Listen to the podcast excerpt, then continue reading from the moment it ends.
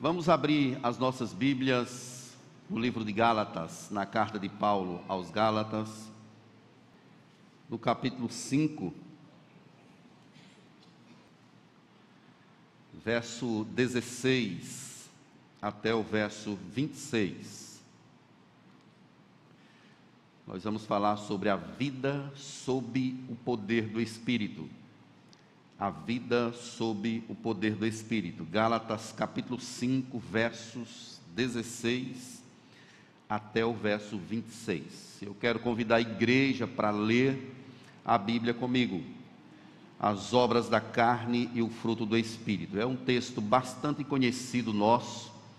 A gente ouve recorrentemente pregações sobre esse texto e também a gente sempre se deporta a ele é, recitando é, nos mais variados lugares. Gálatas 5, verso 16.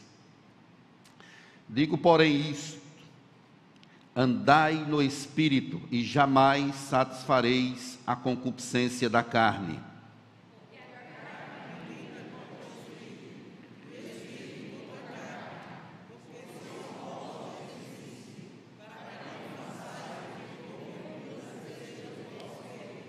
Mas se sois guiados pelo Espírito, não estáis sob a lei.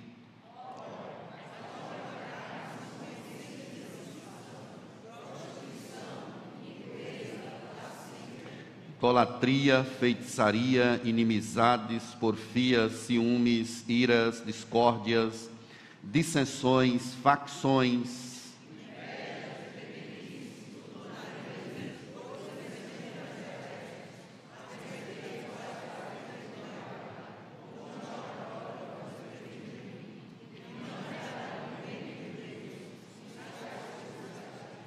Mas o fruto do Espírito é amor, alegria, paz, longanimidade, benignidade, bondade, fidelidade.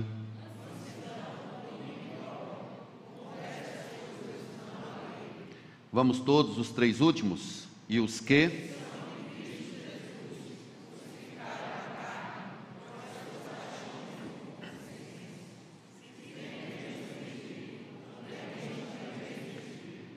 Não nos deixemos de possuir de vanglória.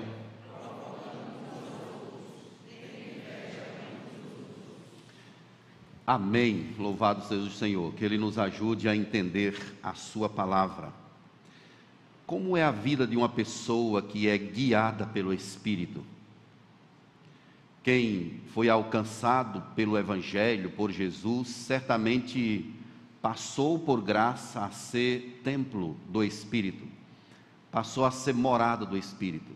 E essa vida agora, ela tem esse diferencial, ela é direcionada para a glória de Deus, ela é tomada para que o nome do grande eu sou de Jesus Cristo seja exaltado e glorificado.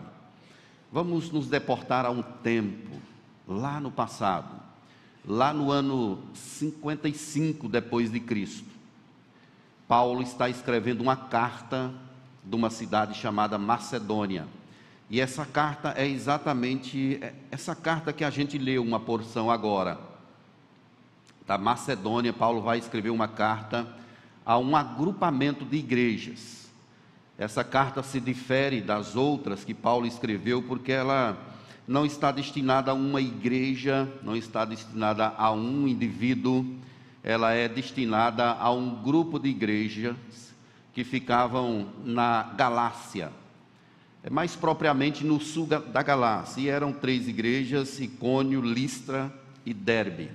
Então, Paulo escreve essa carta direcionada a estas igrejas e também à igreja de Antioquia, que ficava um pouco próxima. Aí no capítulo 14 de Atos, a gente tem mais ou menos é uma descrição do que aconteceu ali. Alguns eventos são relatados lá em Atos a respeito do que aconteceu ali com Paulo no momento da fundação da igreja. No verso 19, ele diz assim, do capítulo 14 de Atos: Sobrevieram, porém, judeus de Antioquia, Icônio, instigando as multidões e apedrejando a Paulo, arrastaram-no para fora da cidade, dando-o por morto. Então, essa é a situação da fundação dessas igrejas. Paulo sofreu, foi apedrejado, foi arrastado para fora da cidade e muitos acharam de fato que ele havia morrido por esse assalto. E Paulo está escrevendo essa carta a esse agrupamento de igreja porque uma heresia está se apropriando dos membros dela. É, um povo chamado de juda, judaizantes, eles achavam que para ser salvo, as pessoas precisavam ser circuncidados teriam de cumprir completamente a lei do Antigo Testamento. Se não fizesse isso, eles não seriam salvos. Então, o motivo da carta aos Gálatas, Paulo está ensinando sobre a cruz, sobre Jesus. Ele está ensinando sobre esse evangelho que salva e que não precisa mais dessas práticas da lei lá do passado que apontavam para algo maior que era Jesus Cristo. E é interessante que Paulo, aí no capítulo 1, verso 6, ele diz assim: Eu há de ficar admirado com vocês. Admira-me que estejais passando tão depressa daquele que vos chamou da graça de Cristo para outro evangelho, o qual não é outro, senão que há alguns que vos perturbam e querem perverter o evangelho de Cristo. Então vejam que está havendo uma intromissão de pessoas que foram levantadas de dentro da própria igreja e também outras pessoas de fora, intitulados de mestres, e eles estão ensinando às pessoas uma prática que não é a prática que ele ensinou, que o apóstolo ensinou, que é o verdadeiro evangelho, que é pautado somente na suficiência de Cristo, somente na suficiência da cruz. Então Paulo chama esse povo para se aproximar do Senhor. No capítulo 3, verso 3, eh, capítulo 5, verso 1, melhor dizendo, ele fala assim: Para a liberdade foi que Cristo nos libertou. Permanecei, pois, firmes e não vos submetais de novo a jugo de escravidão. Na concepção do apóstolo, se o povo voltasse a praticar a circuncisão, eles estavam voltando a uma espécie de escravidão da qual eles já haviam sido libertos. Sois assim insensatos, que tendo começado no espírito, estejais agora vos aperfeiçoando na carne. Capítulo 3, verso 3. Então vocês já estão no espírito, não voltem para esta carne ou para essa velha natureza, para essas velhas práticas. É como se eles estivessem dizendo que o sangue de Jesus, a morte na cruz, não foi suficiente. Por isso eles estavam precisando de outras coisas. No capítulo 2, verso 21, Paulo diz aí: Não anulo a graça de Deus, pois se a justiça é mediante a lei, segue-se que Cristo morreu em vão. Então, se a gente pegar esse caminho, Jesus morreu em vão. Não adiantou ele morrer, nós todos estamos perdidos. O que está acontecendo é que na igreja tem algumas pessoas que estão indo para esse lado, abdicando da fé, da simplicidade do evangelho Paulo chama de insensatos. Vocês são insensatos. Estão agora voltando a essas práticas que não condizem com a simplicidade do evangelho da Escritura. E nós temos aqui alertas sobre esse povo. Então, Paulo já está em outra cidade, em outro local, mas ele está preocupado com essa igreja, com o que está acontecendo nela. E ele alerta aí, dizendo no capítulo 5, verso 9, que um pouco de fermento leveda toda a massa. Ou seja, se a coisa continuar do jeito que está, o que vai acontecer é que vai contaminar tudo. Vai contaminar tudo. Daqui a pouco vocês estão com práticas que não estão alinhadas, que não estão associadas com o evangelho simples do Senhor Jesus Cristo. Então, o chamado de Paulo aqui é para que nós observemos a vida no espírito. Como é essa vida no Espírito.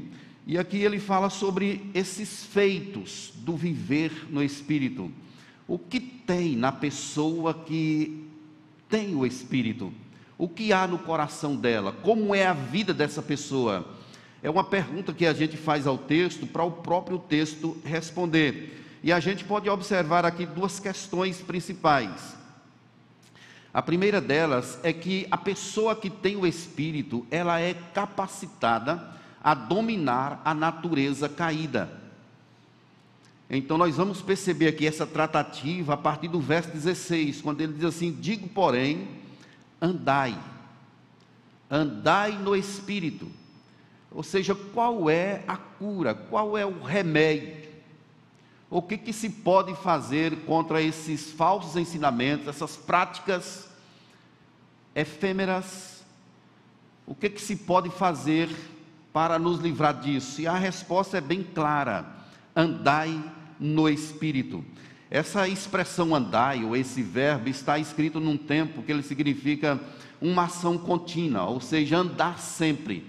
É o que a igreja pode fazer, é andar no Espírito, e jamais satisfareis a concupiscência da carne. A concupiscência é o desejo pecaminoso, ou o desejo incontido. E a carne aqui não é meramente o corpo, não é o corpo, a carne é a natureza caída. Essa natureza, ela foi vencida por Cristo na cruz do Calvário. Ela foi derrotada na cruz do Calvário, mas é interessante que ela ainda insiste. Ela ainda insiste. Deus nos deu a graça de termos o Espírito em nosso coração, em nosso viver, mas a natureza que nós nascemos com ela, embora tendo vencida, tendo sido vencida, ela insiste ainda em mostrar as suas unhas. Ela ainda insiste em querer suplantar a obra do Espírito no coração do crente, através dos desejos, dos anseios, na intenção de levar a pessoa para distante do projeto do Senhor. A carne aqui significa a natureza não redimida, ou a natureza que foi vencida por Cristo na cruz do Calvário, mas que ainda perdura conosco, ainda caminha conosco.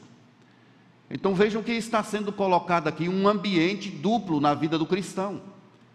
É isso que Paulo está dizendo aqui, que nós somos salvos, mas que nós temos uma natureza vencida no Calvário mas que essa natureza ainda insiste, é como se ela tivesse viva ainda, porque a obra de Deus, ela não se completou definitivamente em nossa vida. Eu posso dizer que eu estou salvo, como também posso dizer que estou sendo salvo. Posso aplicar um verbo no sentido completo e posso aplicar um verbo no gerúndio, eu estou sendo. É o que Paulo diz que não julga ainda haver alcançado, mas ele deixa tudo para trás e vai seguindo para o prêmio da soberana vocação de Deus em Cristo Jesus. Moramos em um mundo encharcado pelo pecado. E temos ainda essa natureza que é tendente. Nós nascemos com ela. Por isso não podemos dar vez a essa natureza. Precisamos seguir mortificando essa natureza através da vivência do Evangelho. Mas como é que a gente faz então? Andai no Espírito. Esse é o remédio. Andai no Espírito. Não é um chamado para nós lutarmos contra a nossa carne, com a nossa força mas é um chamado para a gente se aproximar de Deus, para a gente andar no Espírito, e jamais satisfareis a concupiscência da carne, ou os desejos da carne. É algo muito, muito forte que nós possuímos. É algo muito forte. O próprio texto usa aí uma palavra relacionada à guerra, verso 17: porque a carne milita contra o espírito e o espírito contra a carne. E a palavra militar aí é exatamente uma disputa, uma guerra.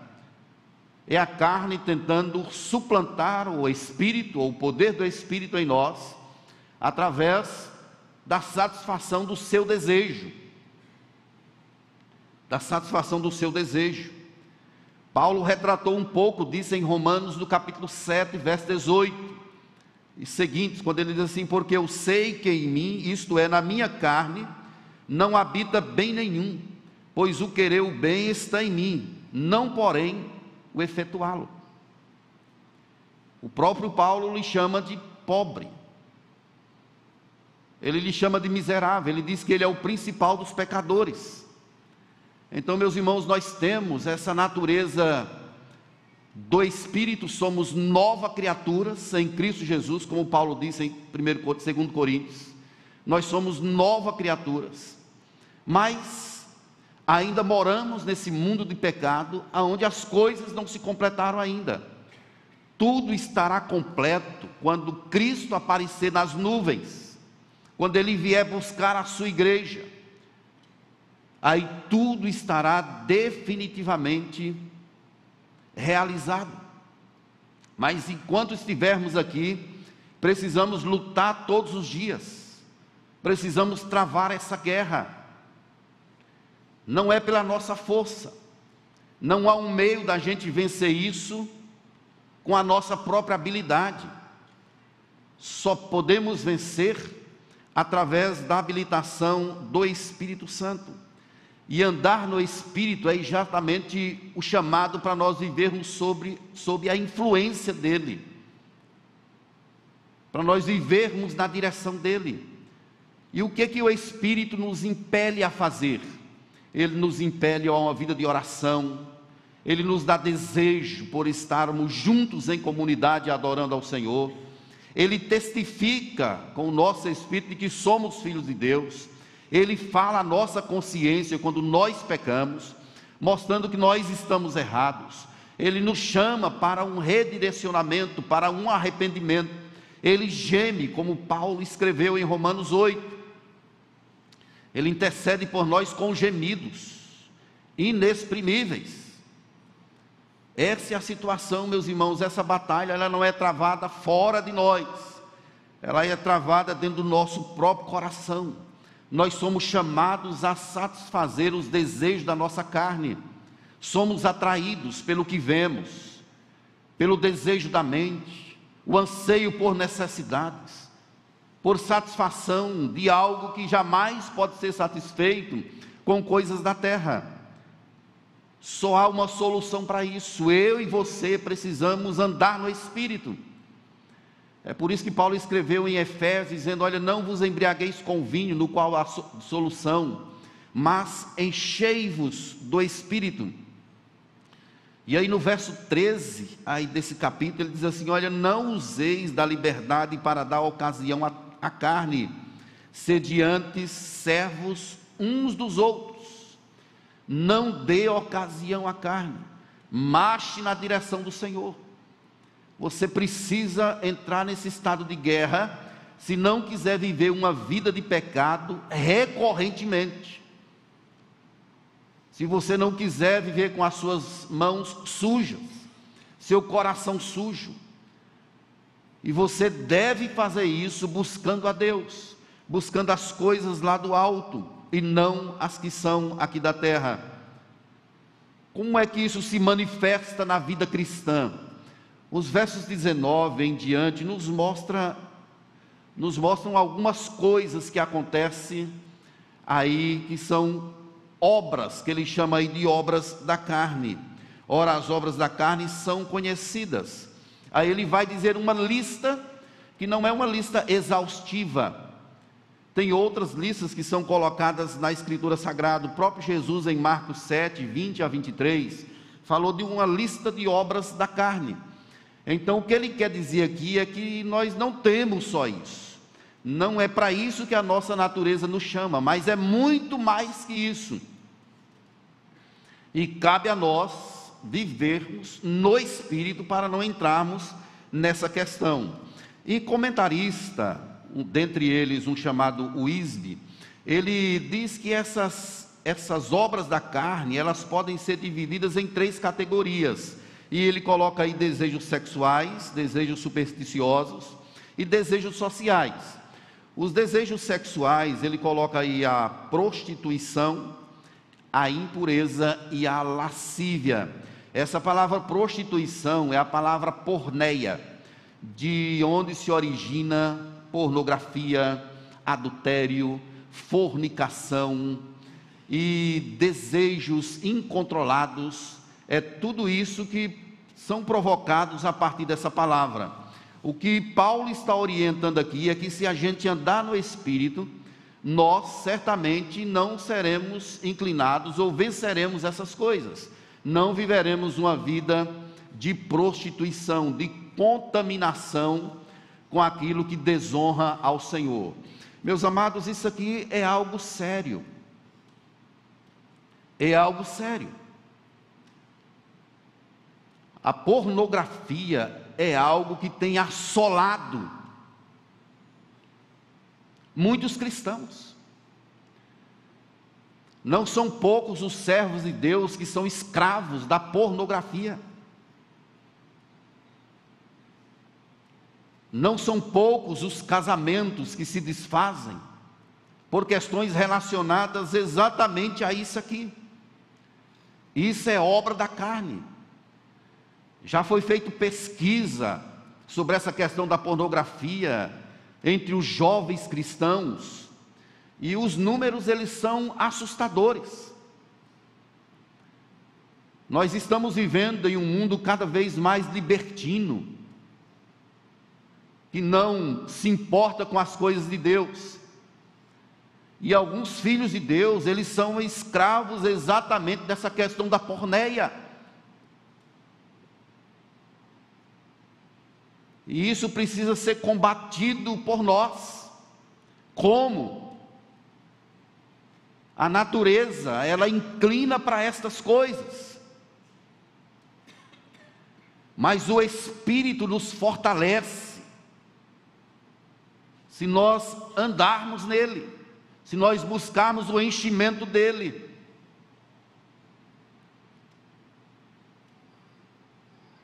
Isso, meus irmãos, nós temos de colocar diante do Senhor, porque vivemos numa sociedade libertina.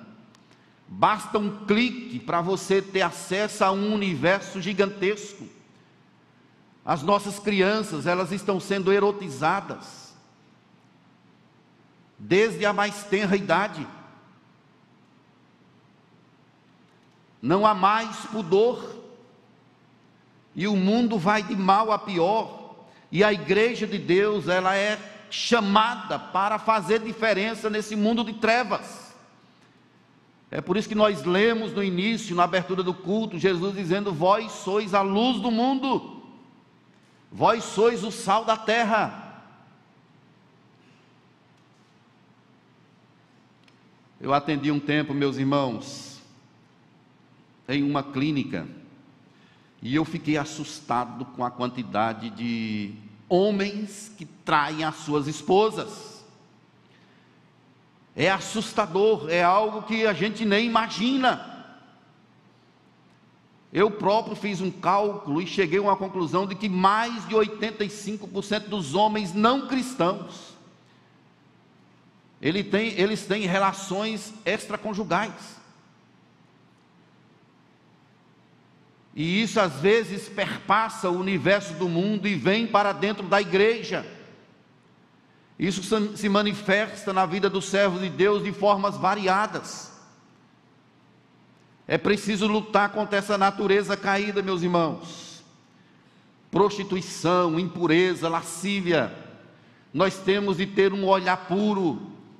Nós temos de ter coração, corações limpos. Temos de ter mãos limpas na presença do Senhor se afaste do pecado, ou então ele vai destruir a sua vida. Em nome do Senhor Jesus, ele coloca aqui uma outra categoria que são desejos supersticiosos, prefigurados aí na questão da idolatria e feitiçaria. Nós, os homens, eles não adoram é, ídolos, apenas se prostrando diante de imagens, seja de prata, de ouro, de madeira. Não é isso somente que é idolatria. A idolatria ela não é fora de nós, ela é dentro do nosso coração. E é por isso que Calvino dizia que o coração do homem é uma fábrica de ídolos. O nosso filho pode ser o nosso ídolo. O cônjuge pode ser o ídolo, a igreja pode ser o ídolo. O dinheiro pode ser o ídolo O ídolo é tudo aquilo que intenta tomar o lugar de Deus na sua vida e na minha vida. E isso está presente na humanidade desde a queda de Adão e Eva. Desde lá, uma força para destronar a Deus e entronizar o homem. Isso é uma luta constante o tempo todo. Mas a palavra de Deus continua válida. Não terás outros deuses diante de mim. Se nós não nos cuidarmos, nós podemos, nós mesmos, ser o nosso Deus. É quando a gente tenta salvar a nós mesmos, quando a gente tem uma perspectiva de auto-resgate. Queremos dar o nosso jeito pela nossa própria força e aí a gente vai se perdendo. Somente o Espírito para falar o nosso coração e dizer que nós não conseguimos que nós não temos força, que as coisas acontecem de verdade quando a gente entrega todo o nosso ser ao Senhor. Mas nós temos ainda os desejos sociais colocados aí no texto, como obras da carne, inimizades, porfias, ciúmes, iras, discórdias, dissensões, facções, invejas, bebedices, glutonarias. Isso diz respeito aos nossos relacionamentos a forma como nós tratamos o outro. Esse é o grande mandamento de Deus, é para nós amarmos ao nosso próximo. Paulo fala aí no capítulo 5, verso 14, dizendo sobre o resumo da lei, porque toda a lei se cumpre em um só preceito, a saber, amarás o teu próximo como a ti mesmo. Queridos, nós não podemos ter diferenças uns com os outros. Nós podemos pensar diferentes, mas nós não podemos ter mágoas e ira que seja capaz de nos afastar do nosso irmão. Deus é bem claro em Sua palavra a respeito disso. Isso faz parte dessa natureza pecaminosa, mas o seu foco é Deus o seu relacionamento é vertical e não horizontal propriamente. Quando a sua vida está ordenada por Deus, ela passa a estar ordenada nos relacionamentos. Tem coisas que não podem fazer parte da vida do crente. Nós somos chamados para viver uma nova realidade, que Paulo chama de regiões celestes. Deus nos transportou de um estado de escuridão, nos levou para um estado de luz, e nesse novo estado Ele nos tem abençoado com toda sorte de bênçãos. Se você está me ouvindo agora ou vai ouvir depois, e tem uma pessoa com quem você é de mal, resolva isso em nome de Jesus.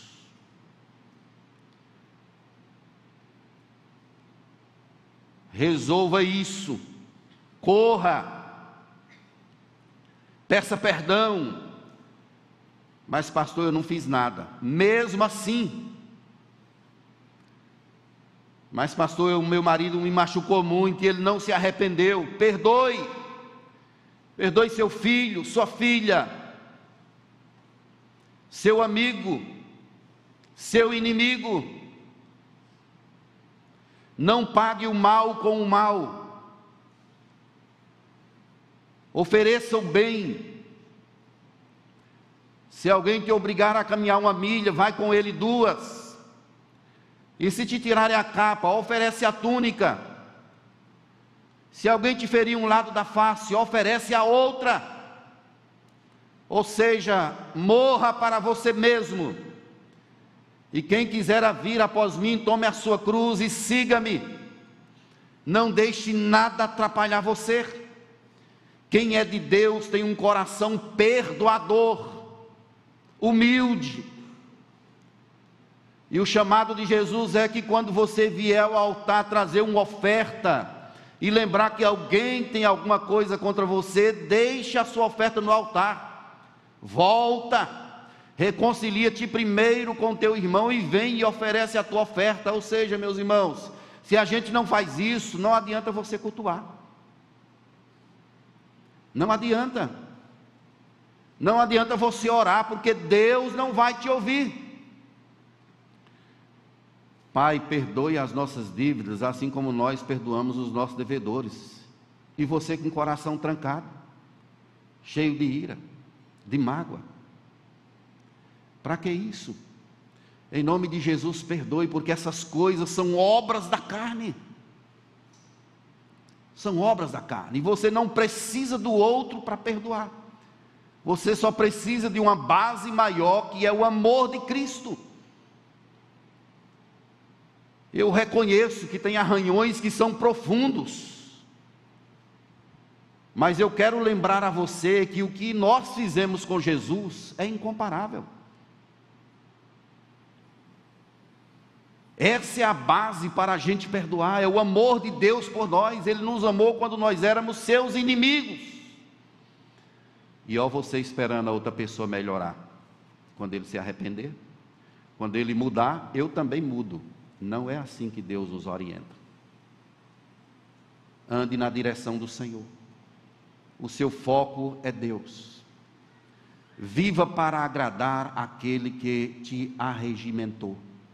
Ele pagou um preço alto por você, e esse é o chamado dele para mim e para você. Olha a sentença de Deus no capítulo 5, verso 21. Quem pratica essas coisas não herdará o reino de Deus. Quem pratica essas coisas não herdará o reino de Deus. São as obras da carne. O que fica claro aqui em Gálatas, queridos, é que nós fomos chamados para a liberdade. A liberdade que Paulo coloca aqui aos Gálatas é uma referência à salvação. Ou seja, tem uma força maior operando em nosso ser. E nós somos chamados para ser livres. E agora nós não temos mais esse tipo de prática que são obras da carne. Isso não quer dizer que nós não pequemos, nós somos pecadores. Mas o pecado ele passa a ser um acidente em nossa vida. E toda vez que a gente peca, o Espírito fala ao nosso coração e nós nos arrependemos, nos humilhamos, voltamos para Deus. Tem algo, meus irmãos, que é altamente perigoso, que Paulo fala em Timóteo, chamando de cauterização da mente. Se a mente for cauterizada, o sentimento ele é excluído. É como o ser humano ele peca, mas ele não tem nenhum sentimento de que aquilo é um pecado contra Deus. Quando nós estamos sensíveis à voz do Espírito, quando a gente peca, a gente sabe que fez algo de errado e logo nós voltamos, nos humilhamos. Porque o pecado, ele não pode ser uma prática constante na vida do servo de Deus. Podemos cair, mas não ficamos prostrados. Não ficamos na prática dele por causa da força do Espírito. Queridos, essa passagem ela nos ensina muito exatamente sobre esse fato de que essa carne ela já foi crucificada. Veja aí na sua Bíblia no verso 24. E os que são de Cristo crucificaram a carne com as suas paixões e concupiscências. Quando Cristo foi crucificado, nós também fomos crucificados juntos com Ele. A carne, a natureza velha, ela foi mortificada. E agora não há mais como a gente viver praticando essas coisas. Por isso, Paulo diz aí no capítulo 2, verso 20,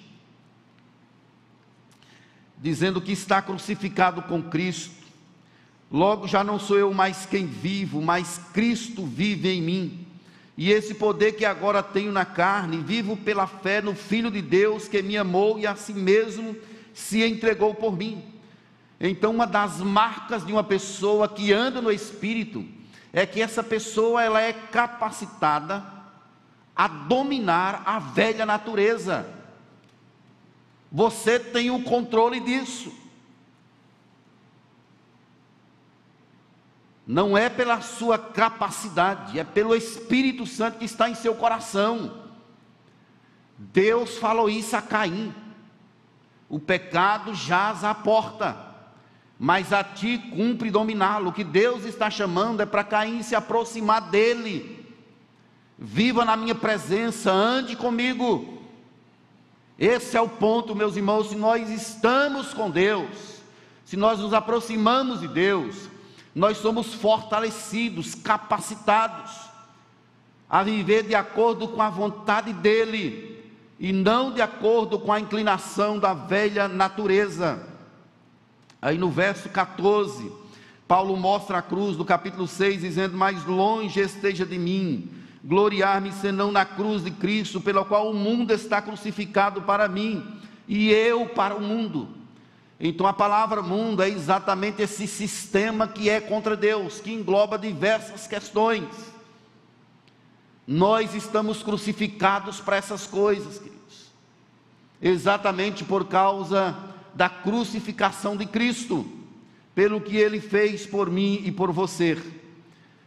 Olhem a recomendação de Paulo em Romanos 13, verso 14: Nada disponhais para a carne, porque os que estão na carne não podem agradar a Deus.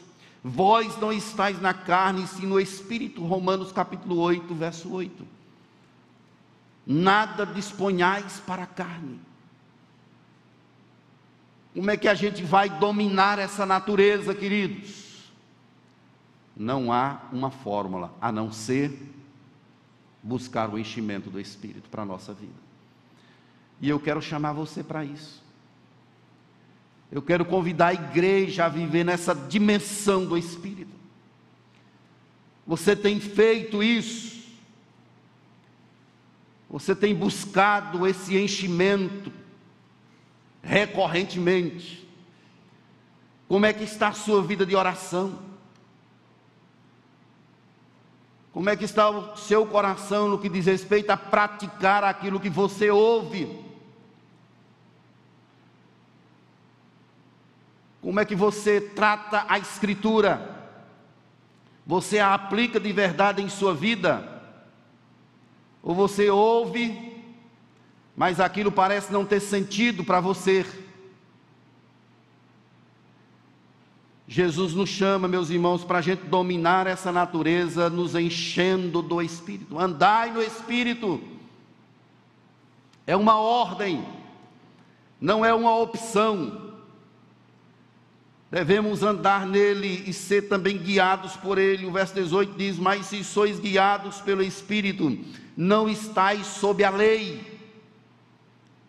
A lei é uma escravidão que está referida aqui em Gálatas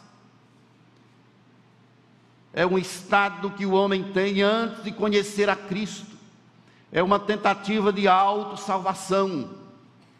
Mas nós não estamos mais guiados por essas coisas, nós somos guiados agora pelo Espírito.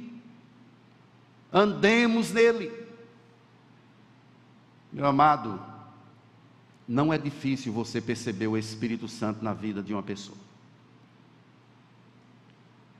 Não é difícil também você perceber uma alimentação da velha natureza. O fruto, aquilo que fazemos, aquilo que somos, acaba evidenciando aquilo que nós temos em nosso coração. A forma como, tratando a nossa, como tratamos a nossa família, como tratamos o nosso negócio, a forma como tratamos as coisas de Deus, a forma como lidamos com a Escritura. Tudo isso vai evidenciando em que situação espiritual estamos. Deus quer que você ande mais, que você vá mais longe. Entregue a tua vida a Deus hoje, busca Ele. Vamos marchar na direção do Senhor. Não é o que você gosta, o que você quer, não é o que você pensa, é o que Deus diz que é em Sua palavra. É uma sujeição que nós devemos ter diante do Senhor. Afinal, nós temos a mente de Cristo. E devemos viver como servos, como filhos e não mais externalizar essas tendências pecaminosas. Mas tem uma outra questão aqui, queridos, que eu quero observar com a igreja, a respeito das pessoas que andam no Espírito, o que, é que elas têm? Essas pessoas, elas evidenciam a beleza de Cristo.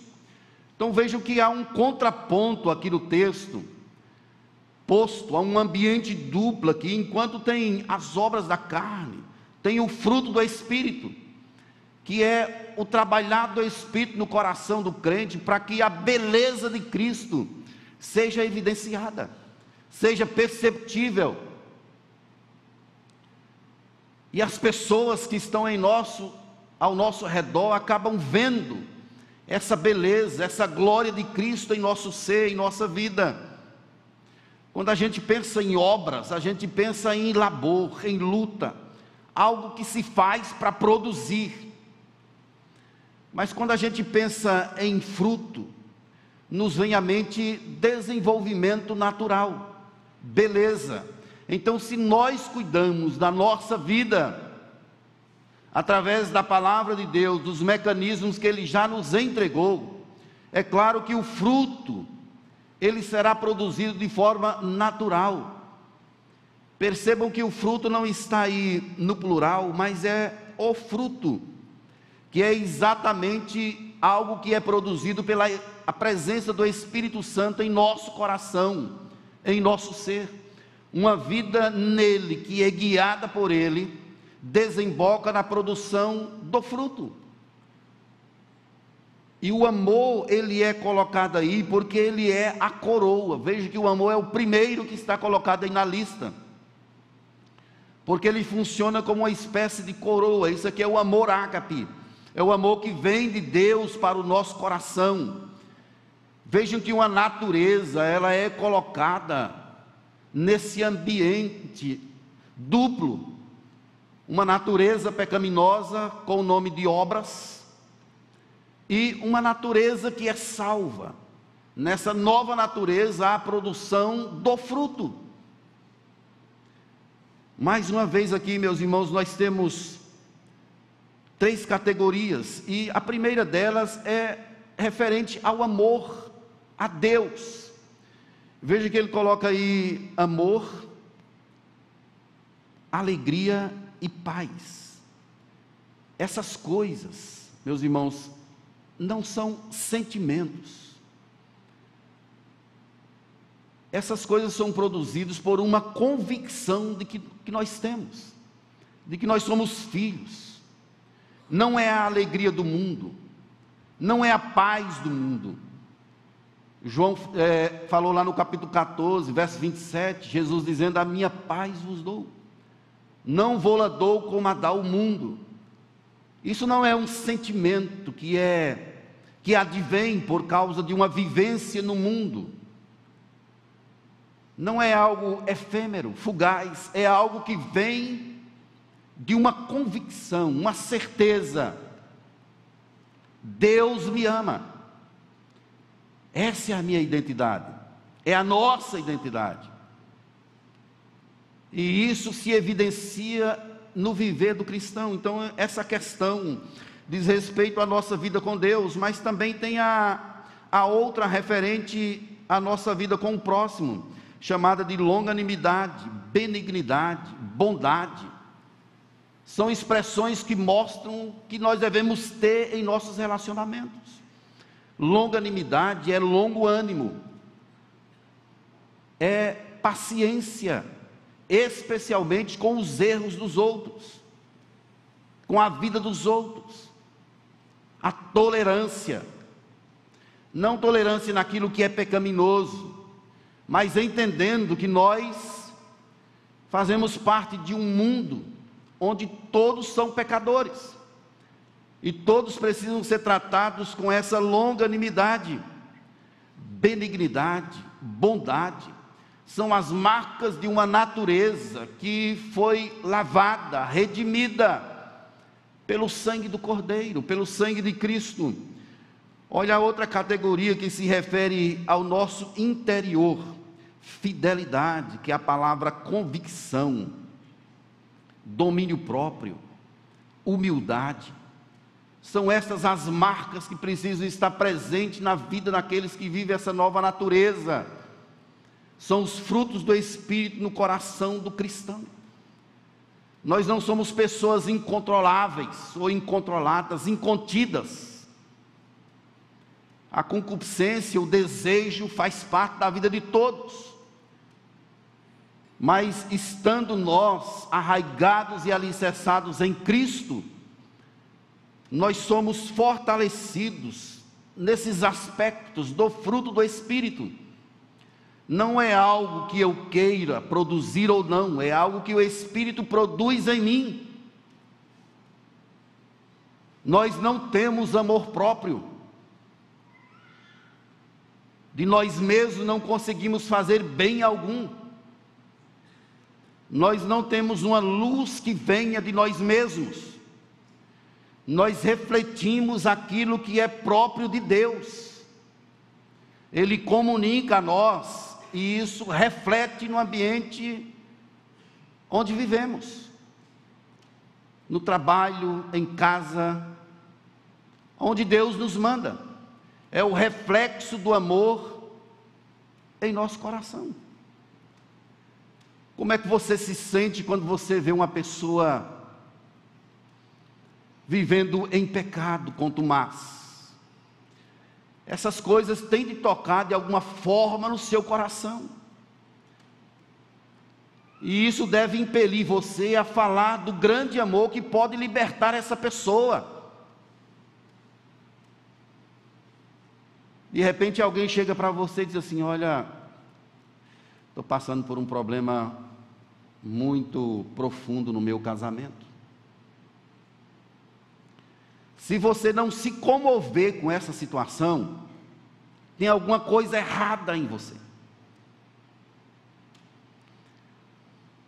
Você encontra alguém que está com vivendo em doença, em enfermidades, decorrente de uma vida pecaminosa. Você vê alguém sofrendo, alguém padecendo em necessidades. Se essas coisas não moverem o seu coração, é porque tem algo errado em você. Porque Jesus se compadecia das multidões, porque eram como ovelhas que não têm pastor. Era assim que Jesus se comportava em relação a elas.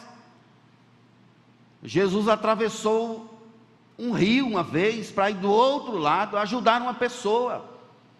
Ele estava cansado, exausto, até dormiu no barco mas ele não media esforços para ir ajudar alguém que estava precisando. Essa compaixão de Jesus, ela deve ser estar refletida em nosso viver.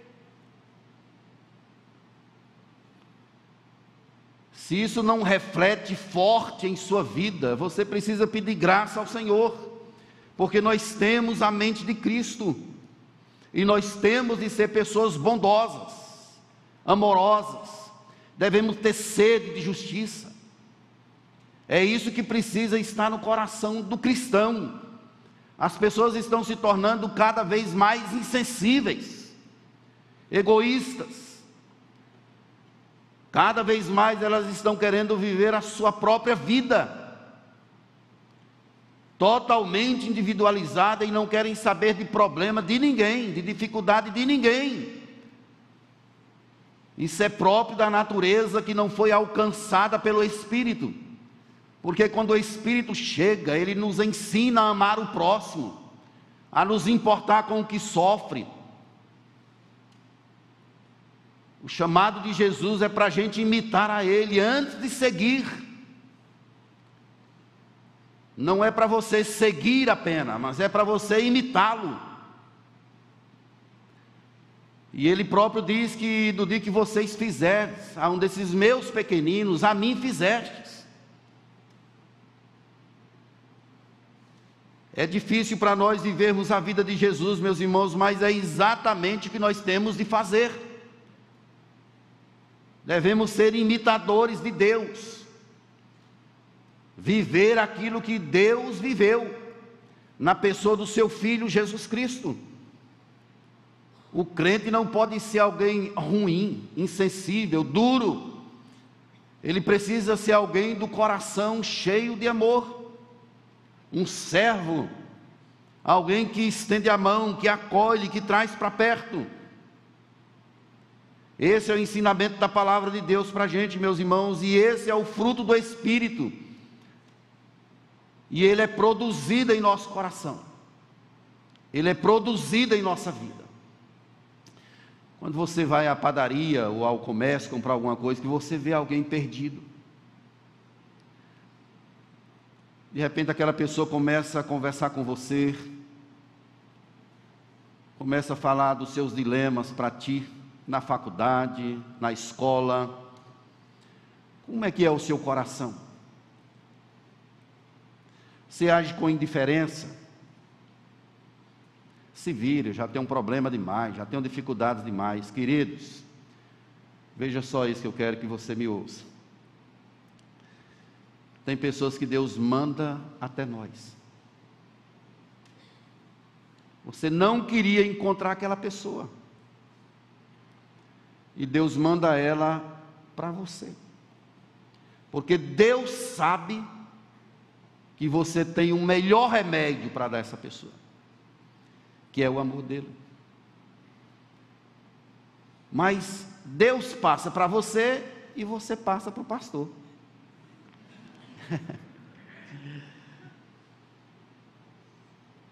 Não é para o pastor. Você pode até pedir ajuda. Pastor, me orienta aqui como é que eu faço isso.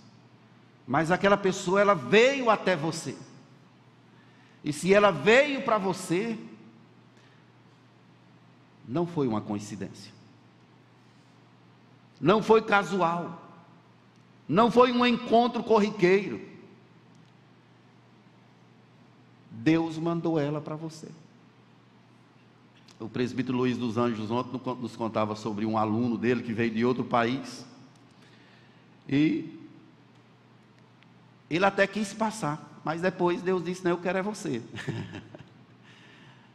e Deus usou a vida de Luiz para ir além. Para ir além de um mero de uma mera orientação na faculdade. Para algo mais profundo.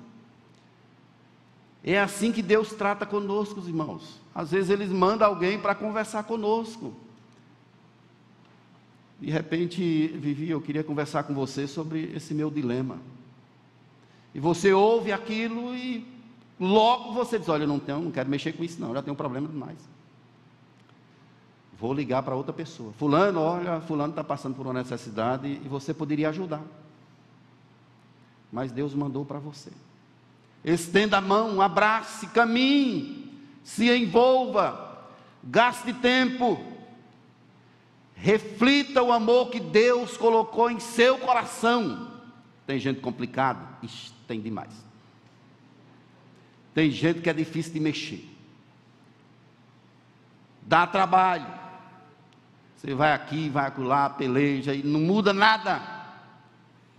Bom, Deus mandou essa pessoa para você, então se vire. Faça, aconselhe, oriente e saiba que tem uma mão invisível com você. O Espírito Santo está com você, ele vai te usar de forma poderosa para abençoar a vida dessa pessoa. Então seja útil, seja um instrumento nas mãos de Deus e não corra de problemas. Não corra de dificuldades em frente, coloque o seu coração diante de Deus. Coloque-se à disposição, Senhor, eu não sei fazer isso. Mas se o Senhor está me chamando, eis-me aqui, eu vou. Eu quero. Pastor, às vezes, a pessoa não quer conversa com ele. E mesmo sem querer, e às vezes levando pancada, a gente vai atrás. Que negócio é esse? Mesmo quando a gente ouve um recado de dizer que aquela pessoa não quer falar com a gente, que não quer nos ver, que está com raiva, chateado. Mesmo assim a gente vai lá e ama, traz para perto. abraça. Vamos deixar isso para lá, vem cá, vamos conversar, vamos, vamos orar. Deus é poderoso para fazer grandes coisas. O nosso coração tem de ser isso, irmãos. A gente tem de refletir esse amor, não deixe a insensibilidade chegar na sua vida. Estenda a mão, porque era assim que Jesus fazia. Ele conversa com as pessoas, ele come com pecadores, ele se mistura.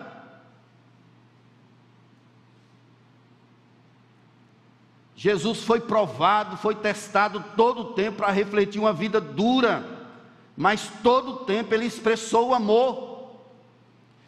Colocaram uma pessoa na frente de Jesus uma vez como uma armadilha, é chamado de o homem hidrópico. Ele tinha uma barriga d'água, a barriga dele tinha um problema, ele tinha uma doença e pegaram essa pessoa, colocaram na frente de Jesus, e era um sábado. Jesus não ia deixar esse negócio passar. Está Jesus na mesa, com os fariseus, os olheiros de plantão, e o homem na frente, o homem à frente de Jesus. Doente, desanimado, barriga d'água. E Jesus então, é lícito curar ou não no sábado? Jesus efetua a cura e diz assim: levanta, esteja curado. Essa sensibilidade, meus irmãos, estava presente no coração do Senhor Jesus. A sensibilidade do cuidado com o próximo, com o outro. Ele ia além. E é o que você deve fazer. É o que eu devo fazer. A nossa natureza, ela foi mortificada na cruz. O Espírito veio morar em nós. E agora o Espírito ele deseja uma coisa, mas a natureza quer outra. É por isso que há esse conflito.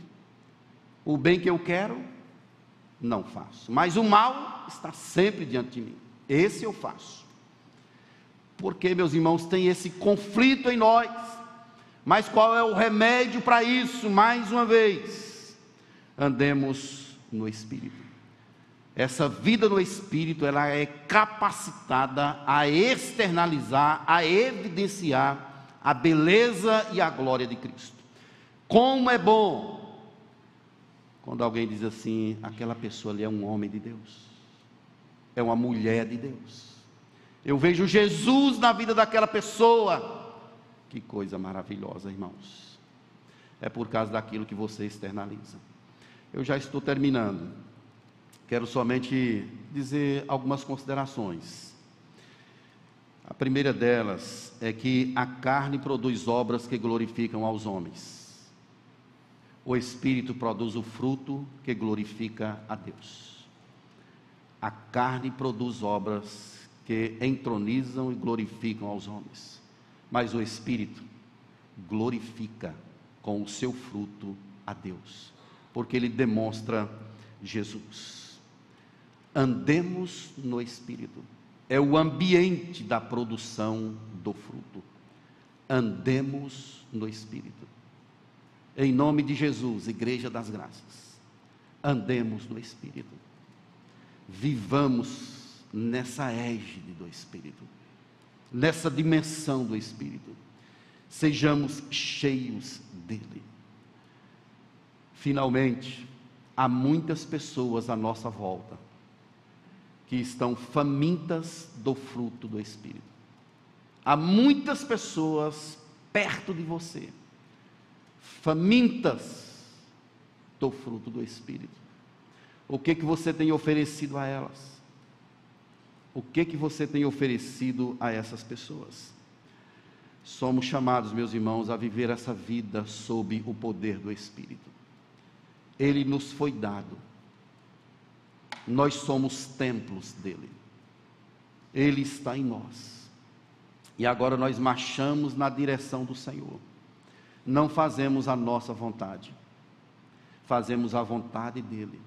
Viva para a glória dele, em nome do Senhor Jesus. Vamos ficar de pé para a gente orar. Feche os seus olhos. Como é que está o seu coração hoje? por onde você tem andado, o que você tem praticado. Dá para ver o Espírito, ou o fruto do Espírito em seu viver? Em casa, nos relacionamentos, diante de Deus. Quem, Senhor, habitará no teu monte? Os que são limpos de mãos e puros de coração. Não viva a sua vida, viva a vida de Deus. Jesus veio para isso, ele morreu para isso. Jesus não morreu apenas para libertar você do pecado, para levar você para o céu. Jesus morreu para os que vivem, não vivam mais para si mesmos.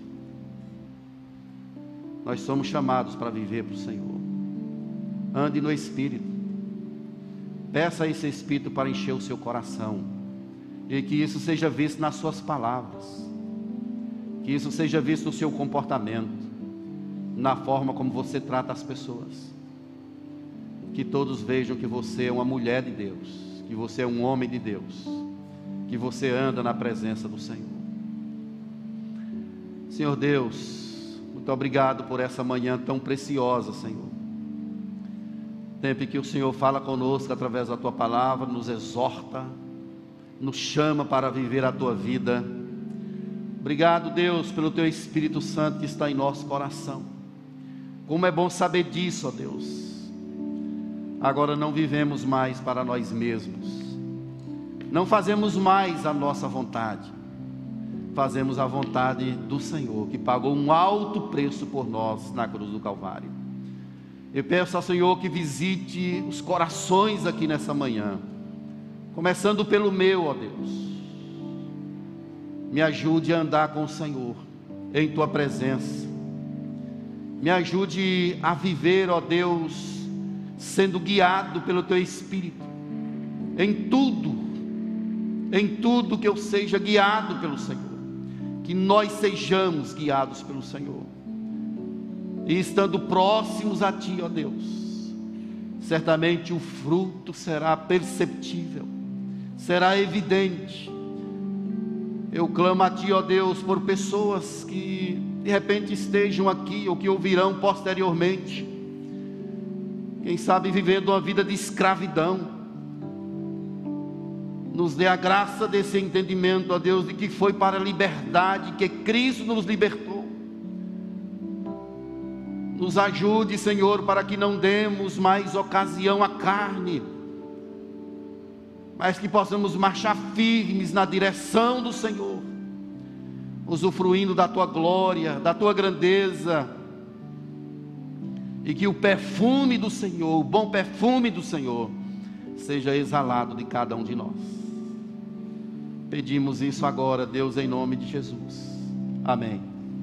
E agora, queridos, que a graça e a paz de Jesus Cristo, o amor imensurável de Deus, o nosso Pai, que a glória, o poder do Espírito repouse sobre nós, Igreja de Deus, espalhada por toda a terra, agora e para todo sempre. Amém.